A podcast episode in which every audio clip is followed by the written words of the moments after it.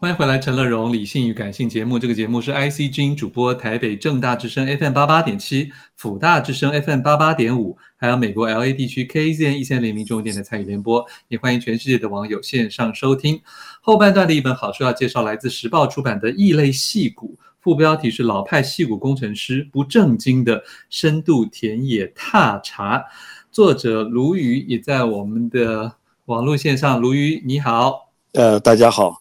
卢瑜是您的，其实除了是中文笔名之外，好像也已经是变成您在美国的英文名称是吗？对，几乎刻在额头上，洗都洗不掉了。了解，是不是先为大家稍微扼要介绍你自己的简历？哎，大家好，呃，我是鲈鱼，这是其实是我英文真正的名字翻译过来的啊、哦，在美国 他们就就把我当一条鱼来看。了解，对，那、呃、我当初在台湾是学文的啊、呃，做了呃短暂的一段时间翻译。后来看人家都往美国跑，都在学科技嘛。那时候戏骨刚刚开始，呃，算是刚刚开始呃抬头了，嗯，所以也不知不觉就跟着来了，就混一混就混了三十年，所以到今天是落到这个田地。所以真的是老派戏骨工程师，非常老派是。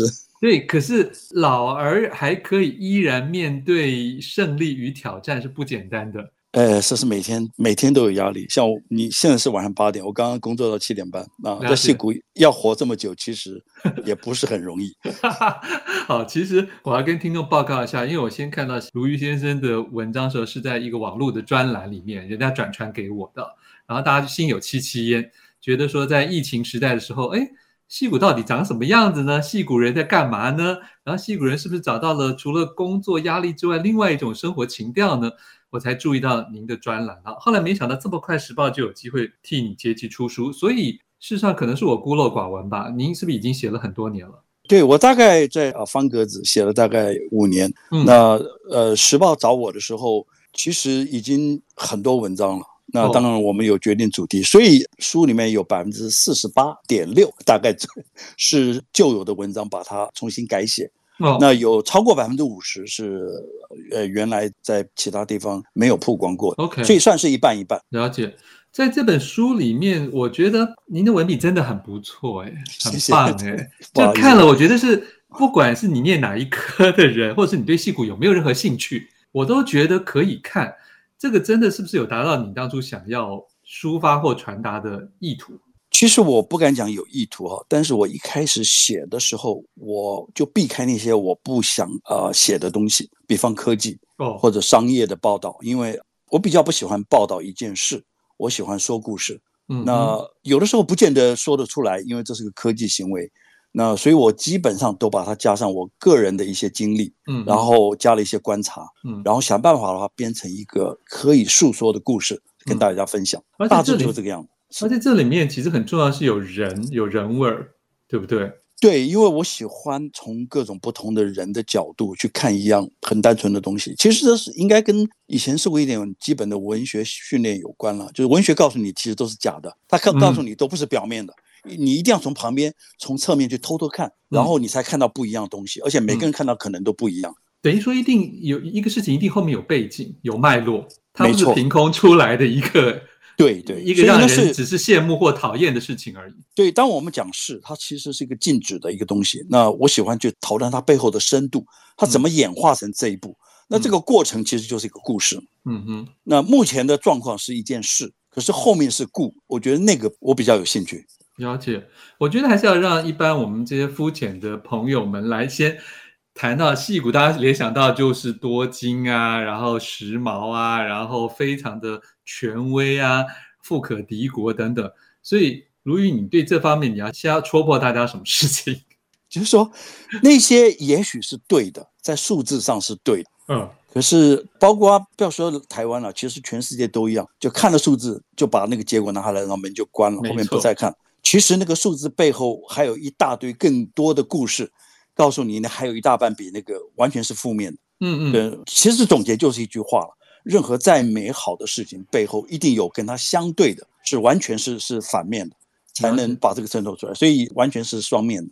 这里面我觉得工作压力当然是一个很大很大的课题啦，因为几乎这一个地方也就是被产业所建立起来的，所以每个人在这里最重要的是你付出什么，然后你贡献了什么，然后你可以被利用什么。矽谷很无情。所以你有价值的时候，我们不要讲利用好了，利用好像不好听，就你有价值，你可以贡献。我们讲贡献好了，嗯，百分之百多少钱他都愿意出。了解。可是问题，这个价值它是移动的，就整个戏骨的科技翻得非常快。嗯啊、呃，我那个时候大概是刚开始是每七年翻一次，我都有算过，后来变五年。你知道现在多久翻一次？大概三年翻一次。哦，也就是说你进来的时候是有高价值，哪怕是你从那个轮回的开始，你大概也只有三年的高价值。三年后如果你没有再跟上的话，呃，下一翻翻两次你就没有了。他们是翻的是完全不认人的。对，而且这里面翻，甚至你可能会直接被翻掉、翻出去。会啊，当然会。对，而不是只是留在公司里没有往上走而已。对，而且不要说现在，大家有没有注意到，现在戏股开始裁员了？对，上一次大裁员是二零零八年，再前一次是二零零二年，两次我都经历过。哦，所以这一次是因为啊、呃，因为你晓得，Amazon 包括上 Facebook，每一家都都盈利大跌，现在开始已经网络上鹤唳风声，大家已经开始裁员。所以、嗯、去年这个时候你问，人家都把你当笑话，股票涨得疯狂嘛，是吧？嗯。所以啊、呃，当要砍的时候，他们绝对不手软；当他要你的时候，他也不手软，拼命雇你。了解，就是隔天就可以翻脸了。而且这里面卢瑜也提到了一些很棒的场景啊，那个场景看了真的是有一点心酸，不管发生在自己身上或别人身上。可是里面你也提到了，也有人是突然鲤鱼跃龙门的，有有有有人一下年轻就拿到什么五十万，啊、对不对？五十五万，我看五十五万，他是那个那个人还在吗？呃，我是在网络上看他们 post 的，哦、他是在 Microsoft，二十九岁，哦、那你才想想看，他人生第一桶金。但是话说回来，这是去年呃六七月的事情。哦，那个时候每一家股票都是翻两倍三倍。那今天你再回头问他，我觉得那五十五万可能我猜了，可能已经变成三十五万了。所以戏股就是这么无常，因为我们有一半的薪资都是建立在股票上面，你是被迫上赌桌去赌，你要也好，不要也好，反正你的薪水还一半，他扣了一半，他就给你股票，所以股票跌，你薪水那一半就跟着少。了解。好，我们现在听一首歌，待会儿继续来进行下一段的访问哦。我们听的是周兴哲的新歌，同时也疫情期间他有感而发写的《十四天》。欢迎回来，陈乐荣理性与感性节目。正在介绍的好书是时报出版的《异类戏骨》，卢瑜所写的，副标题是“老派戏骨工程师不正经的深度田野踏查”哦。然后在电话线上的卢瑜，我想请问一下，好像戏骨在中国大陆翻的是叫硅谷，是不是？他们叫硅谷，对。哦，你认识很多。呃，中国大陆的工程师是吧？对，很多。这里华人工程师百分之七十是中国大陆。哦，台湾来的已经很少。但是反过来，这几年大概就是过去这三年开始多了。为台湾对人最少的时候，差不多是九零年的中后期。嗯，其实这都反映出你这个国家经济能力。那个九零年代台湾经济能力很强嘛，所以愿意到国外去花钱这么去念书去找生路的人就相对就减少。哦，那反过来，今天中国大陆工程师慢慢开始减少啊，呃、原因我不清楚。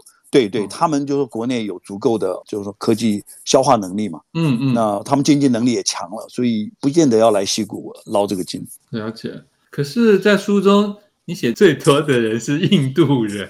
哦，对，我跟你讲，印度人是。包括您现在老板也还是吗？我的顶上不是老板，但是我们这个科技公司都这样。大家都有 dotted report line，就是说我一个人，我上面的老板其实可能有六七个，那管理上的老板只有一个，那技术上的老板可能有六七个，因为我跟他们都有不同部门呃交通嘛，嗯，所以他们有什么事情，他们也可以指挥我来做，但是纯粹是就技术的，嗯嗯，所以上面能够管我的，直接管的哈，我们不要讲管好了，就跟我互动的哈，可以呃要求我做事的，大概有六七个，那大概四五个都是印度人。呃，你你也提到了说。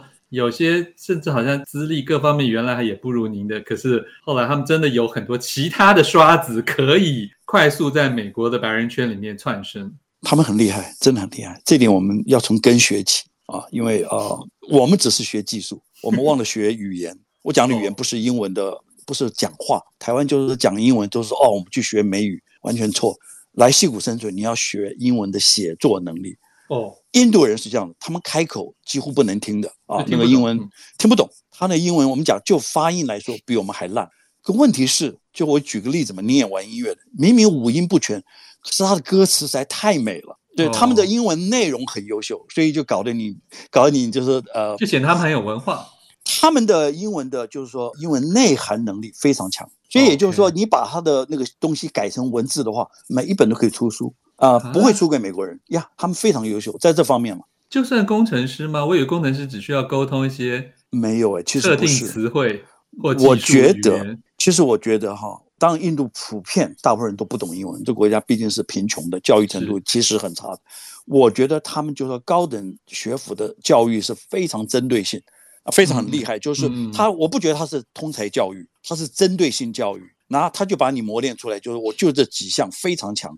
了解，在戏骨竞争就是要靠这个。在书中，其实卢瑜写了很多生活跟自然还有休闲的这一面。对，好像戏骨听起来也蛮有趣的了。其实你看季节嘛，如果你春天来的话啊，有机会我带你去看，你绝对不会失望，而且你绝对不相信这里是溪谷啊，都是野花呀、啊，什么呃，还有湖泊有森林，就是说你能够不是都已经缩水了。哎，对，那个您看了啊，这是我 我我我真我看了两遍这本书。哎呦，真的，呃，山上有个湖，有好几个湖了。那呃，有几个湖我今年还没有去，去年去已经像是一碗牛肉汤面，最后只剩下牛肉跟跟面，没有汤。嗯，所以我今年还要去看看。有一些些环境危机咯。有有，而且我觉得加州是蛮厉害的。对，是。所以你觉得你会永远住在那儿吗？我已经在考虑是不是要逃了，因为我们在这儿。呃，洛杉矶前两个礼拜又开始烧了，哦，对吧？就是以前都到对，没有以前是秋天才烧的，现在是春天就开始烧了。那全加州现在都在宣传要防野火，要防野火。他们现在已经开始从呃外州调那些消防队，已经进驻了。就这个每年都要面对的问题。然后我们也住在靠山边嘛，嗯，那一烧的时候你怎么办呢？所以我已经在考虑了。嗯哼，其实，在书中有讲到。住宅的这个，我们说是阶层化，真的描述的很有意思，包括车程啊，然后睡眠啊，然后收入啊，其实有好几个公式，就是其实就卡在那儿，你根本也没有办法在那边自己乱幻想。其实都这附近都有的是选择，对，就是你三样嘛，你要选，你要受苦哪一样，而且每一样都是你不能忍受的，不是说我咬牙就过就算了，对不对？就通勤跟房价跟你的工作，这三项都是我们来讲是最重要的事情。嗯、叫你忍痛一样，你都不可能。所以在矽谷，大家都可以磨出来。嗯哼，在这这里面也有蛮多，也不是大家别国想象之那种传统的穷人，可是在那边却是落到可能睡公园啊、睡车上啊，好像也是这种数字，甚至是六位数、七位数都有的耶。有哎，刚刚我就是上礼拜，他们每年做一次，呃，就是无家可归的嘛调查嘛，大概有三万五千人，就是西谷地区，嗯啊，你算算看，这边总人口算三万五千，那其实很严重了，是无家可归的，对不对？而且这三万五千里面，我的估计大概有三分之一是天生的，就是那种他不愿意有家的。美国有这种人呢、啊，他就是神经病或者嗑药的或吸吸毒的。甚至于也也有可能罪犯，那个抛开不谈，大概有百分之六十左右的是他不要做无家可归，可是他没有办法。甚至于这里面有些是有有人是有工作的，呃，那我不相信世界上有哪一个国家你愿意很努力的去工作，而且也有工作，但是有可能，我不能说一定会，有可能倒霉的话就会沦为无家可归。嗯嗯，这一点就是在戏谷是算是独特的。嗯嗯，好，你觉得前景怎么样呢？呃，还是很好，因为哪个地方世界上没有蚊子？对，没有苍蝇，没有对，没有苍蝇，没有蟑螂，你说很干燥，嗯，对，而且夏天盖棉被，几乎将旧金山话，夏天都不用冷气的。你告诉我，全世界有几个地方夏天不需要冷气的？那天气又这么好，所以就凭着这一点，我觉得还是不停的有人要来，只要有人要来，房价就不会跌，而且工作机会又这么多，所以蛮可怕的，就是会继续的狠下去，那不行的人就被继续被淘汰掉。了解，除了一些原来的老住户、有房产的人，他可以享受这个这个地区发展起来的福利之外，可能新来的人就有很多您所说的这些问题了。你你十年前买的房子呢，现在其实都已经赚到了；二十年前买的赚的更到。那今天如果同样能力的人来，你根本连租房子大家都都觉得很心疼。所以真的越来是越来越难，但是总会有那些更有钱的人继续进来，所以这个也挡不住。了解。好，最后是不是有想跟看完这本书的读者说什么话？其实我只能说哈，呃，戏骨还是很多机会。其实你不要被我的书误解，我只是说，呃，百分之九十九大家都在报的事情，我就不再重复了。嗯，那我报那最后报百分之一我自己观察到的事情，并不代表戏骨都是那么昏暗或黑暗。那我要讲最后一句话就是说，戏骨非常在乎多样化，它绝对公平。所以你只要有这个 talent，你有这个 passion，有想要来来试试看，看看机会。有只要只要有你有这个能力，他一定会给你这个机会。就算你学了一身机会，在将来再转进，我觉得这样也很好啊。对，不一定要在这里定居嘛。了解。我很好奇，就是执笔文文这几年之后，你所收到的回响，来自本地的多呢，还是其实反而是非戏谷地区的读者特别的？其实好像大部分都是都是台湾的读者的反应会比较热络一点。所以真的在 LA 在旧金山的人对你写的，难道没有特别有共鸣吗？可能不会那么有共鸣，因为坦白讲，LA 我不知道了。在就如果说在戏谷这边的人，我讲的事情可能他勾起他啊，对对，是是这样子，不，他不会非常 surprise，哦，就是也许他平常没有注意到，但是他也认识到，也知道啊，所以台湾人可能就根本就不知道这些事情。是，好吧，那就让我们继续，所以你才叫做异类嘛，对不对？对，我还而且会继续异类下去，因为我就喜欢挖那些背后人家不知道的事。很好，很好，恭喜这位戏谷工程师已经有很棒的第二春了。谢谢你，谢谢，谢谢，谢谢鲈鱼，谢谢，谢谢各位听众，嗯、谢谢。这是时报出版的《异类戏骨》，然后我们要请大家听的是我曾经帮赵永华所写的一首《问心无愧》。陈乐融跟您说拜拜。富广建筑团队邀你一起复学好礼，广纳好邻。谢谢您收听今天的理性与感性节目。美好的生活如同美好的建筑，必须兼具理性的思考与感性的温度。